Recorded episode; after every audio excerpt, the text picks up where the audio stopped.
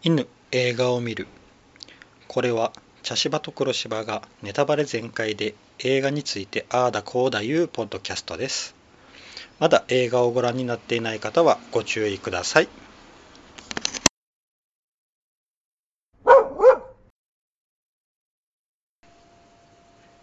茶芝です黒芝です。はい今回はしべの旅です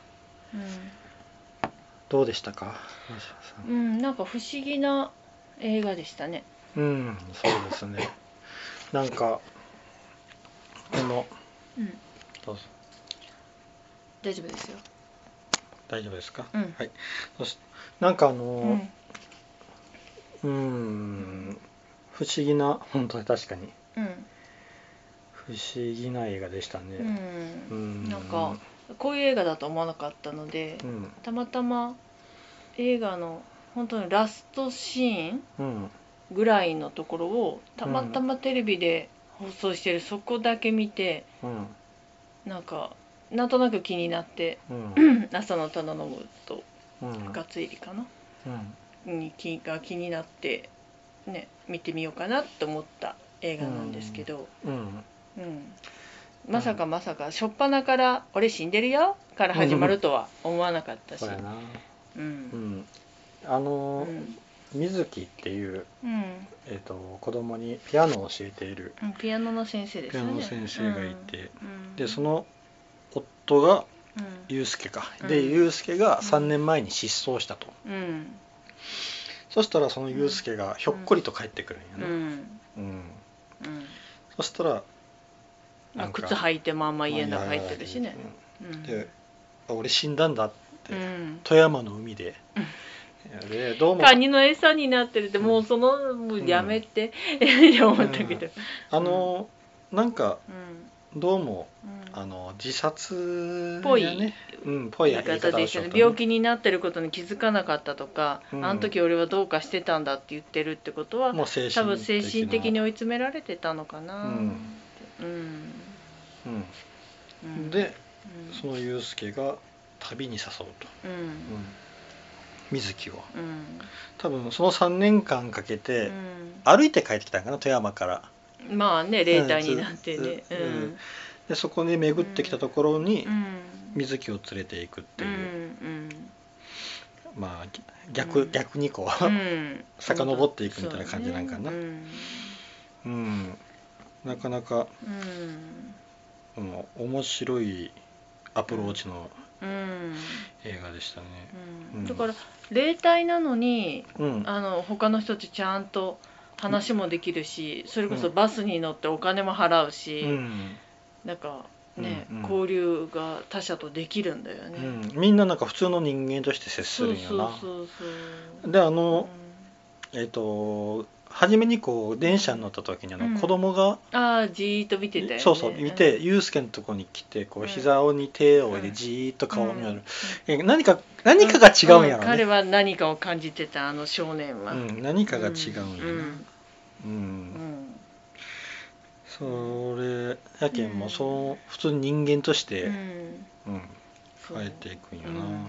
うんんでもまあもう終わりの方の話になるけれどもうん最後に訪れた、ねうんあの村のところに小学生のちっちゃい男の子がいてうんあの子は「ユうスケ先生は人間だよ」って「死んでないよ」とかってさらっと言うしね、うんそうなんかあこの子は気づいてないんだうんみたいな、まあ、あの電車乗ってる子はかなり小さいああ子もやったとけん幼かったもっと幼かった子うんや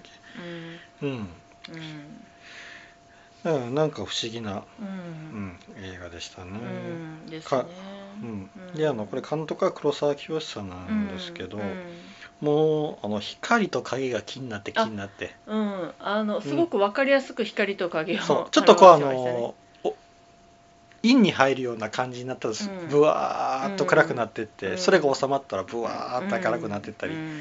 で片方から光うん当ててとか、うんこうすごい光の演出が、うんまあ、ちょっと極端すぎるかなっていう部分も若干感じつつ、うんでもこれぐらいしとった方がこうね、うんあのいいかもって思う部分もあって、うん特にあの何ですかそれぞれまあ3箇所かな、そうやなさ主3に箇所を参加者や巡ねるとこ、うん時うに、んねうんあのそれぞれの場所でまあ、うんあのなんだっけ、まあ、いわゆる幽霊うんと出会うわけだけどその人たちとのうんお別れのシーンでは必ず黒くしてうん暗くたもんねなったよね。うんそうやうんなでその人たちが去った後は、うんさーってまた明るくなるっていう、あれはああなるほどこれで成仏したってことかってうんなんかね、うん思えちゃうっていう。うんうんまあちょっと一個ずつ行ってみようかな、うんまずあの島影っていううん新聞屋さんのとこにうんうん行くんやうな、んうん、でその新聞屋さんが一人で新聞をこうねうんチラシ入れたりしてうん配りおるんやけど、まあその島影さんはうん奥さんが家でした、うん、うんっていうふうに言ってたけど私ちょっとあれ怪しいなと思いながら聞いてたああそうなんやうん、あのすき焼きの鍋を投げて怪我させたうんとか言って、うんすごくすき焼き鍋に対して怒ってたのが、うんひょっとしてそれがまあそれが原因で出ていったというだけかもしれないしうんなんか、うんうん、もっともっと手ひどいことしちゃったとかっうてんちょっと考えすぎ、勘ぐりちゃっうん勘ぐっちゃいました。うんまああのうんかなり、うんまあ、小松政夫さんが演じよったんやけど、かなり老齢の人だか、からであのーちょっと昔ながらの男性像みたいなのがあって、うんこううん手を上げよったんかもしれん、あ確かにね。やなうんであのーあの鍋っていうのは多分、うん味が染み込む鍋土鍋的なものでうんなんかあのあれでこう水木がうんすき焼きを作ろうとしたっていうことに、まあちょっとこう、怒って嘆いたうんあれ多分あの僕が感じたのはうん奥さんの味がああー奥さんがずーっとあれで作るえもこの鍋を投げて怪我させたって言ってたからその前にこう言いよったんよ、うんその鍋はずっと使って味が染み込んでいるんだってうんでその後にそのこうんう鍋を投げて奥さんに怪我をさせたっていう話をしたうんうんうんうやなんまああれはすき焼き鍋だからうんすき焼きをつく作るためにうんあのー使うこと自体は構わないことだから、うん奥さんが作ったすき焼きの味が染みてるから大事に置いときたかったっていうこっとかていな、うこと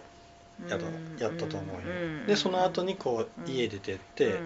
んであの祐介が追いかけてっうんだてから公園で一人で酒飲んでて、で酔っ払っとったんよねうんで帰ってきてう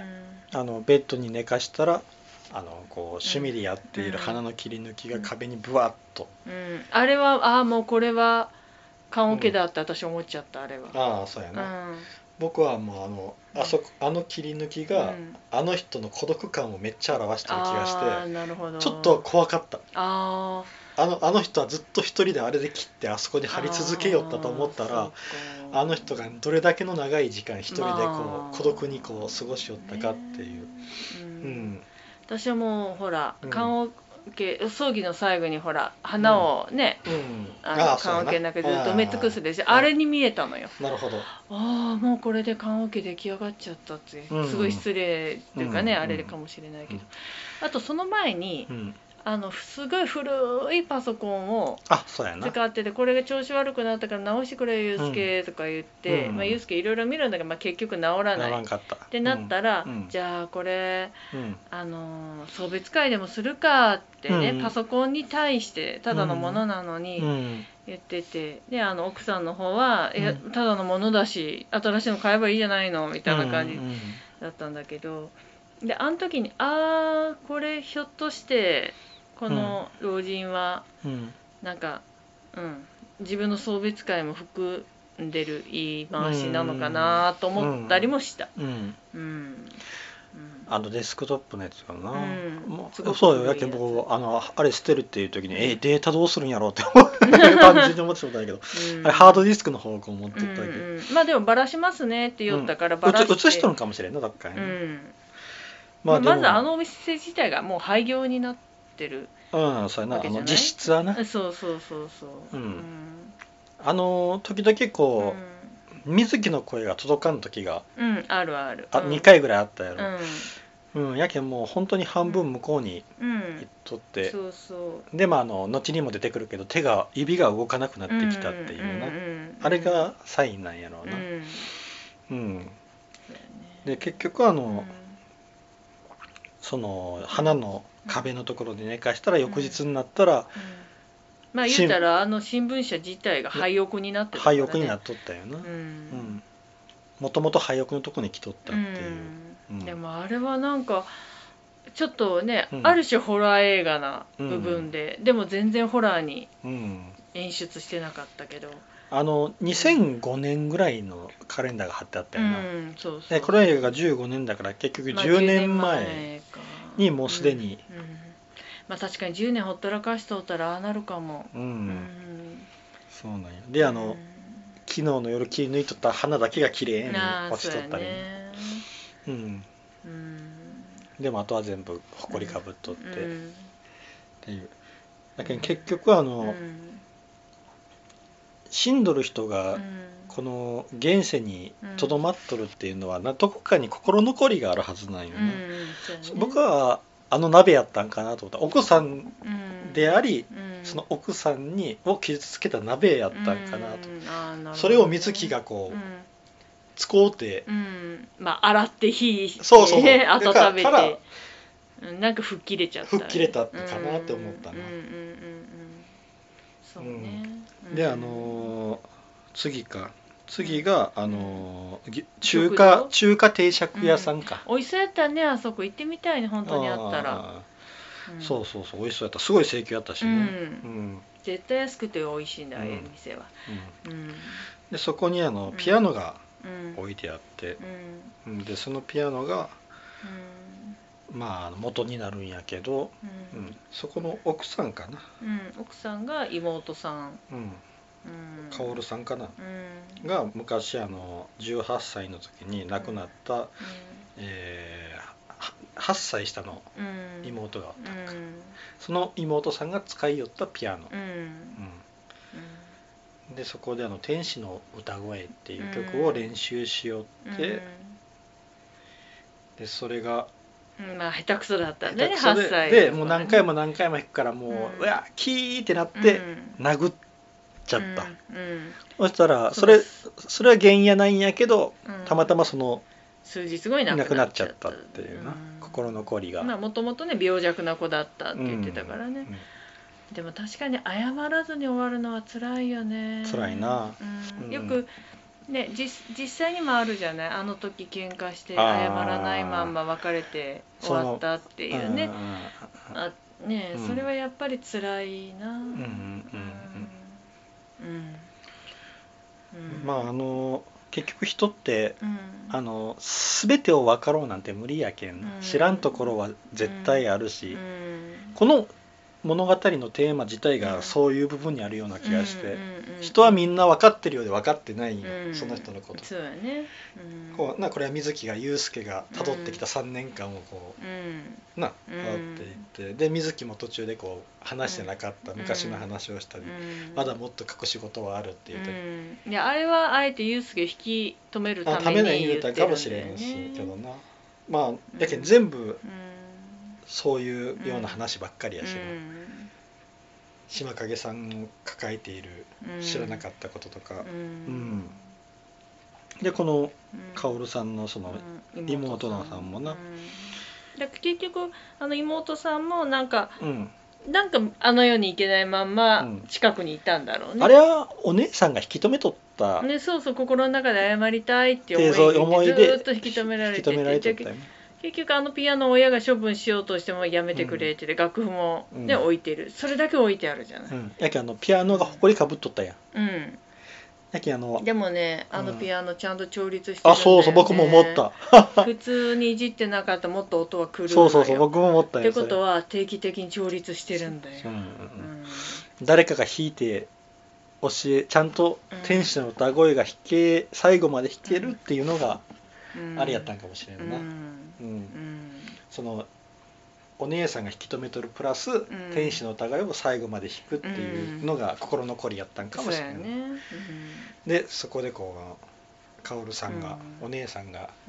独白をしたことで現れて、うんうんうんでそれでう弾んくわけやけど、うんそこに水木がまあピアノの先生だからねピアノの先生やけんなうんでこう天使の歌声を弾くう最後まで弾いてうんニッて笑うんだよんうね、んでその時に水木が泣きよるんよ、うんそうやね、うん、あれはまあうん最初に繋がっとるんかなうーんなんかいろんな思いがうんもあるうんしあ最初とはあんまりつながってはないのかなっていう気がしたけど僕はもうなんかあそこで一う回んうんちょっとこう折れたうん自分のやり方が正しか正しいんやろかどうかの迷いを一回ああなるほどね、それをこう注がれたんかなと思ったんやけどうんうんうんすすがれたんかなって思ったんやけどななるほどね、うんうんだってあのあのアドバイスが同じアドバイスやったけどね、まあね、うん、あのゆゆっくり自分のペースうで、ん、うんそうやねそれはあのオープニングのうんお母さんはそれが気に入らなかった、うんもっとタンタッタッタッターンってこう、うんまあねリズミカあルのにっていう、、まあ言うじゃないけどあんたの子供が練習してないんだよって私は心の中で思ったけどねうんうん練習させろもっと家でうんって思ったけど、やけんもうそういうこう、うん自分のやり方は正しかったんやっていううん一個の承認欲求が得られたんかなと思ったんやけどな、うんそうやねうんうんまあそれで、うんあそこの定食屋さんは、うんうんさることになるかやけんあの結局あの島影さんとこの鍋と一緒よな、うんあのピアノをうんあの水木がうんまたこううんバンと開けてバンと引いたことによって、うん動き始めそうそたうってかだけど水木が全部こう突破口を開きよるなるほどねこう無意識にうん面白いな、うんとそれ面白いなと思いなうがら、うんんで次が江本明さんのとこよな、うんうんあでもその前にあほらほらあ大喧嘩してあの不り相手のところにああ会い一に行って回東京に戻るんよ、そうそううんうんなんかね不倫不り相手さんと雰囲気似てるなと思っちゃったああ蒼井優さんやったね、うう、んんなんか、うん、不倫相手と嫁って雰囲気似てるのか、うんなんかあのユうスケは歯医者さんで、うんそこのえっ、とあれは事務員さんかなうん、あの女性は事務員で、多分あのあの歯医者さん自体は歯医者というか大きい大学病院かなんかの、うんその歯科部門みたいな、部門のかなんかなうん、感じでしたね。うん、うん、うんその不倫相手たまたまこうユうスケがいなくなってしパソコン調べよったら不倫相手とのメールを見つけて、うんでそれをなうんユうスケが知ってうんでもうそんなそんなことぐらいみたいな、うんちょただの遊びじゃないか、ユうスケちょいちょいちょっとあのこう、いらんこと言うんよ、うんまあそれがよくある男なんじゃないだろうかと私は思ってしまいましたけどね。うん、でそのハガキをうん元に喧嘩して帰って、彼女に会いに青に会いに行くようなん青優さんあそこだけやったけどめっちゃすごい存在感やったなうんまあなんかあの勝ち誇った顔うん私結婚 して子供も生まれるんで仕事辞めますああいやあのお互いフリーやったんよだけどあのそうや、私はもううん結婚してるんで,、うんでそろそろ子供が生まれるんでやめようと思うんですよ、うんあ違うよあの時は不倫は自分はあそうか3年前やもんなそう3年前だからその時は彼女は独身だったけど、今は結婚して今は結婚しててそうそうあの他の方と結婚して、うんもう妊娠中だからうん辞めるし、うん、うんだから私あのもうあんたの旦那なんかどうでもいいし、っていうやつよ。というかなんかあうんの、水木がうんえっ、とこのままあの平凡な暮らし、うん平凡な暮らしを、うんえー、としていく、うん平凡な暮らしが続いていくみたいなことを言うんやけど、うんそれを言い返されるんかあの平凡なうん暮らしの何が悪いんですかみたいなことを言われて、うん確かうんそうやったかなうんそのあの不倫相手に、うんうんでハッてこうなってしまうよ月うが、んあの不倫相手の方は、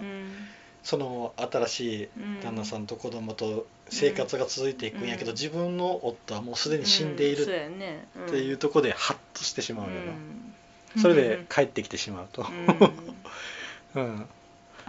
まあ青い優のあの勝ち誇った顔はそ素敵うだったそなうそうそうそうやけん後々にスパイの妻に採用あー起用されるんやななるほ どね、そういうことかう うんんうんあのー、な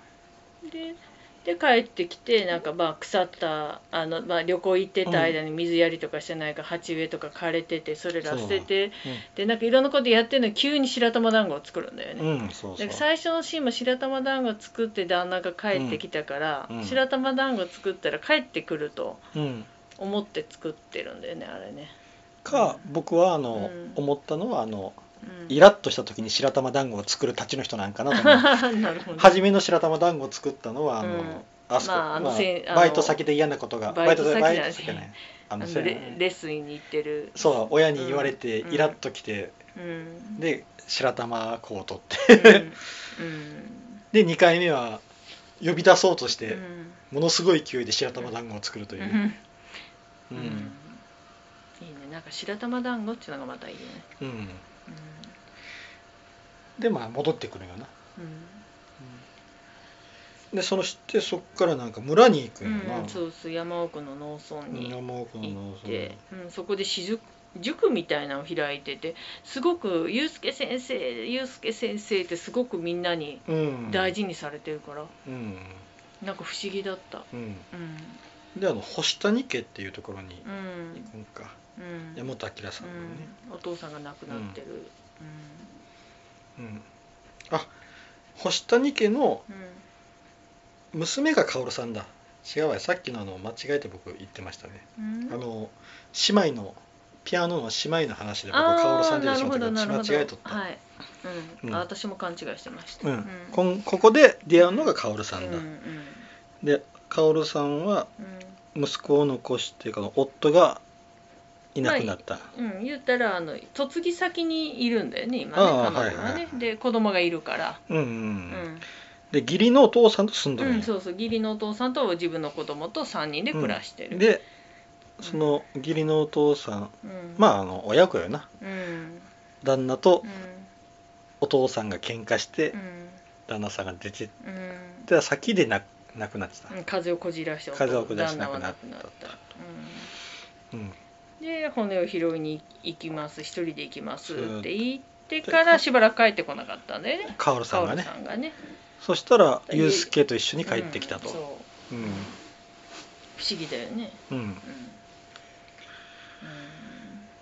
うんであの息子がさ、うんあの小学生ぐらいの子供があの子が学校に行ってるかなと思ってお弁当忘れたから学校に行ったら、学校に行ってなくってなんか近くの滝滝に行っとるんやにな一人で行ってて「よくああそこに行ってるのよあの子」とか、うん薫さん言ってて「うんいやいやいやいやいやいや、うんやばいやろそれ」うんうん、そうやなその滝がなんか村の伝承でそう滝の向こう側に穴があってそうそこは死死者の国とつながってそういるそとうそうそう、ううんん、だからあそこに潜ったらいけるってちょっと行きそうになっちゃうんだよねうん もしかしたらユースケはそこから来たのかもしれないうん、うんっていうねうんだけどあのお別れしたとしてもそこをくぐったらいけるかもしれないみたいな、うんちょっとこう考えが、うんそうやね出たりしたんかもしれんなうんうんまあでもね、であそこでなんかお父さんと出会うんようんな、そうだからやっぱりあそこは黄泉の国とつながってるんだよ、うん結局、ということなんかな僕はあの、うんあのお父さんなんやろうって思ったんやけどうん結局そういうことよな、うんあの穴はうもしかしたら本当につながっている穴、実際にある穴なのかもしれないってことだよんうん、であとお父さん出てきたのは結局彼女にな水木さんにうん後追い自殺とかすんなよーってうんいうことやろお前はちゃんと生き生き延びろうんと、うんうんいうことやったのかな、うんあんな不安定な男と結婚したから心配してたら案の定だみたいな、うん、やああっぱりちょっとあの精神的に弱いなっていうのを感じ取ったのかな感じ取った病気になりやすいタイプの人だなって感じ取ったんやろね、多うん分お父さん的に、うんあの世から見よって。うんうんあのお父さんがなんかな、あの歩き方がな、うんうんナンバー歩きみたいな歩き方するんよ、うんうんうんあの右手右足前左手左足前ってみたいな歩き方するけん、うんええー、なんかうん不思議な歩き方するなぁと思いながら、うんもうなんかそういう演出やったや演ろ出ねがなんあかっ理由があたるんんややろうなとろは思うんやねけうんどなうんそうかそうかあの,、うあの穴が本当かもしれないっていうう、んうんあれやったねまあでもああいうのはやっぱりね信じる人にはねうんうんそういうふうになっていくからう うんんで結局そこでうんあのーすでに死んだはずのうんうん高しかえーたうんえーたかしじゃないよ亮太あのおうん父さん亮太うんたかしは息子だから確かうんた確かねうんううんんが現れると、うんでもあの息子から見てもわからんかっあ違うえーたかしが息子だえたああいいそれやったたたらかしが違うお父さんお父さんうん間違えた亮太が息子だあうんの息子う、んでたえー、高志が現うんれるんか、うんで亮太から見てもうん気づかなんだんよな高志、だから結局ねあの亮太くんはうん小さい時のお父さんが亡くなってるから、うんお父さんなんか覚えてないんじゃなかろうかああってなるほ思ったんだよねだって、まあ、あれが小学校2年生ぐらいだとして、どうんまあ、3年前だと考えたら、まあ、幼稚園ぐらいうんだったら、うん、パッと見お父さんって分かんないかもしれないし、もうその影がうんうんもう半分ね幽霊みたいになっちゃってるから、お父さんに見えなかったのか。うんうんだいぶこう黒くなってたじゃない、うん出てきた時から、ううんんなんか目も見えんとかって言ううんなあだんだん見えんくなってったよ、何うんだから手がめちゃくちゃこううん黒ずんどるのがすごいうんそううんあれが多分あの手が動かなくなるってういう、んにつながるんやろうそうやなねと思う多分先端からうん行くんだろうね、うんうん末端かう末ん端から、でそこでこうんうんまあ、あの二人の貴司と、ううんあの祐介の言い争いは結構うんああそうだよねっていうね、うんうんうんうんもうおこの前も世そうなるんだよみたいな感じ、うんこの世に未練を残してそれを解消できないままうんにしてしまったうん貴司とうんそれを解消を一個ずつして生きよるうん祐介とっていう話ようんな、そうやねうんまあうちょっとあのかわいそうはかわいそうやったんな、うん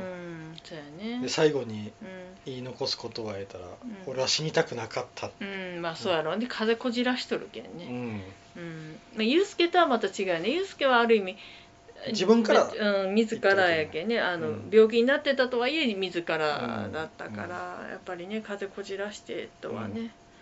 あれまたがんとかだったら違ってたと思うなうん、なんかねなんか病気でこう亡くなったっていう、うんあ病気で亡くなったというかこうあすこう長い時間をかけてあそうそうそうそう死を受け入れての死そうそう死だったら違っとったってそこうそとういうねことそういうことうん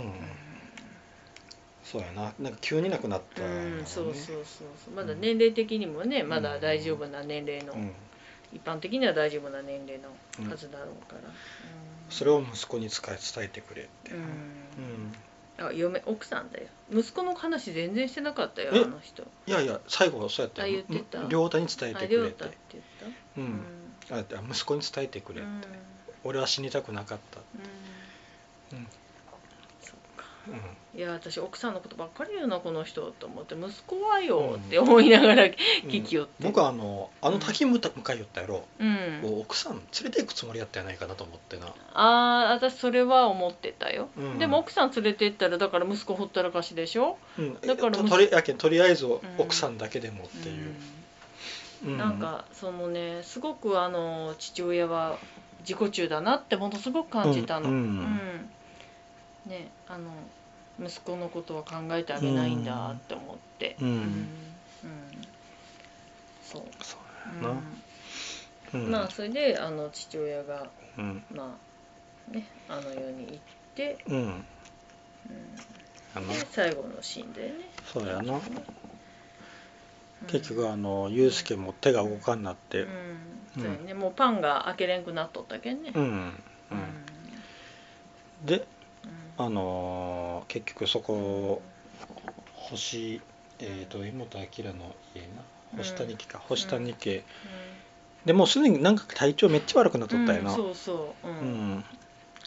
なんかあの、うん講義も宇宙の講義書ってすげえ勉強熱心な村みたいな、そうなんかみんな真面目に聞いてるうんしすごい人数だし、うんあの電気よなあの UFO みたいな UFO みたいな電気電気素敵だったよねあれね、あの3列あって1個ずそつうそう1個つけたらうんブオンっでてこう前に一列一列つくあの5個ぐらいバーってつくっていうう、んあれおしゃれだったよね、うんうん光演出うん UFO 演出うんそれうんやってうんまあで富山に向かうんか、うんうん、あれ多分最後に自分が亡くなった場そ所うそうそうやな、自分が亡くなった場所やな、でもそうんはっきりはそこではないらしいないみたいなないみたいなこと言ったなあのもっときうん綺麗なとこだったってい言やったけど、もっと綺麗なところにうんだもうもっと綺麗なところもあるみたいあなあ言いところ方をもしあてるたからああそこだなんかからこれから先のうん、行く先なんだよああの世のことなんだよ、うんどどうしても行かなくちゃダメなのってあ言ってたから、ううんんどうしても行かなくちゃダメなんだよ、うん、うんそうやなうんうん、